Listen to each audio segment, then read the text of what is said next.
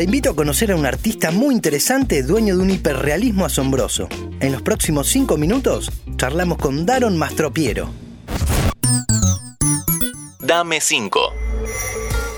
Hola Julián, ¿cómo están? Acá Daron Mastropiero en Dame 5. Hola Daron, bienvenido. Sé que es muy amplia la pregunta, pero hablemos de música. Contanos qué escuchás más o menos.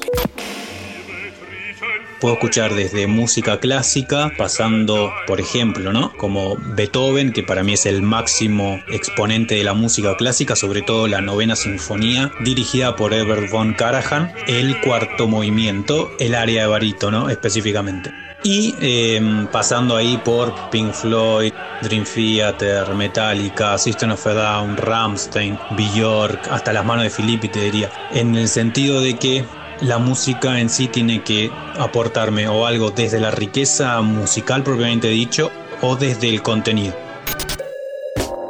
¿Nos puedes recomendar alguna serie y alguna película? En cuanto a series live action, dos específicamente, Utopía del año 2013 y 2014 su segunda temporada y eh, Tales from the Loop, que está basada en una serie de pinturas de un artista que se llama Simon Stallenhack, que tiene un estilo retrofuturista realmente espectacular. En cuanto a películas, te diría The Wall de Pink Floyd, que creo que es una de las máximas expresiones dentro de lo que es el séptimo arte. Y en cuanto a series la máxima expresión de todas de lo que es el lenguaje del anime que sin dudas es Evangelion. Ahí tenés arte filosofía estética existencialismo todo en uno. Es realmente espectacular.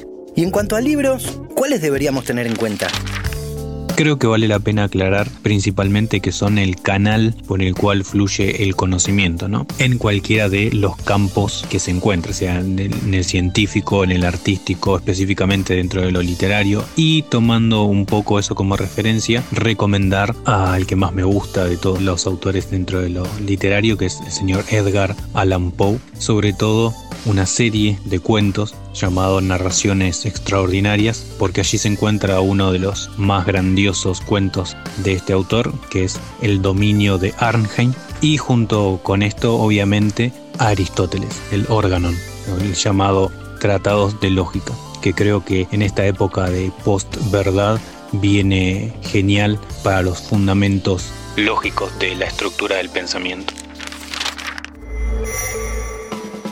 Casi en el final, ¿nos recomiendas a algunos colegas tuyos para que veamos sus obras?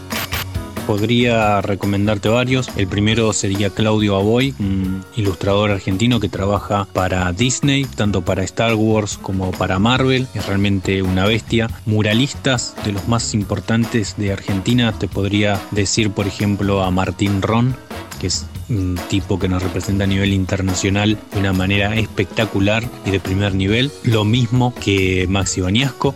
Te puedo recomendar también a Victoria Citro, que la está rompiendo con las ilustraciones digitales, específicamente con los NFT, y eh, a Salvador Sanz, que se dedica al área del cómic. Ahora sí, la última. Contanos sobre tu relación con los luthiers, con quienes trabajaste y dónde te podemos ver próximamente. Los conocí a los 16 años gracias a un primo. Era Jorge. Es el depositario de sus propias represiones intrínsecas. Y tuve la suerte también de poder trabajar junto a ellos cuando la agrupación cumplió 50 años de carrera. Incluso tengo audios de Marcos Munstock hablando bien, por suerte, de mis dibujos y son tesoros que voy a guardar por siempre. Y en cuanto de acá a futuro, bueno, contarte que en diciembre voy a estar de nuevo en la Comic Con, pero prontamente en septiembre voy a estar exponiendo en el Museo Arlet Neyens, esto es en Villa Langostura, donde voy a llevar mi quinta exposición individual. Muchísimas gracias, Daron. Muchísimas gracias por el espacio y espero que las recomendaciones que les di realmente les hayan servido. Un saludo y hasta pronto. Soy Julián Tabachnik y me despido hasta el próximo Dame 5. Dame 5.